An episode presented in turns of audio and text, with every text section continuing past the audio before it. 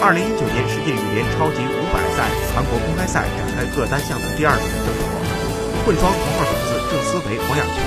仅用了二十七分钟就以二十一比八、二十一比十横扫了英格兰名将艾德考克夫妇，携手队友何继婷、杜月晋级八强。何继婷、杜月是本站比赛的卫冕冠军，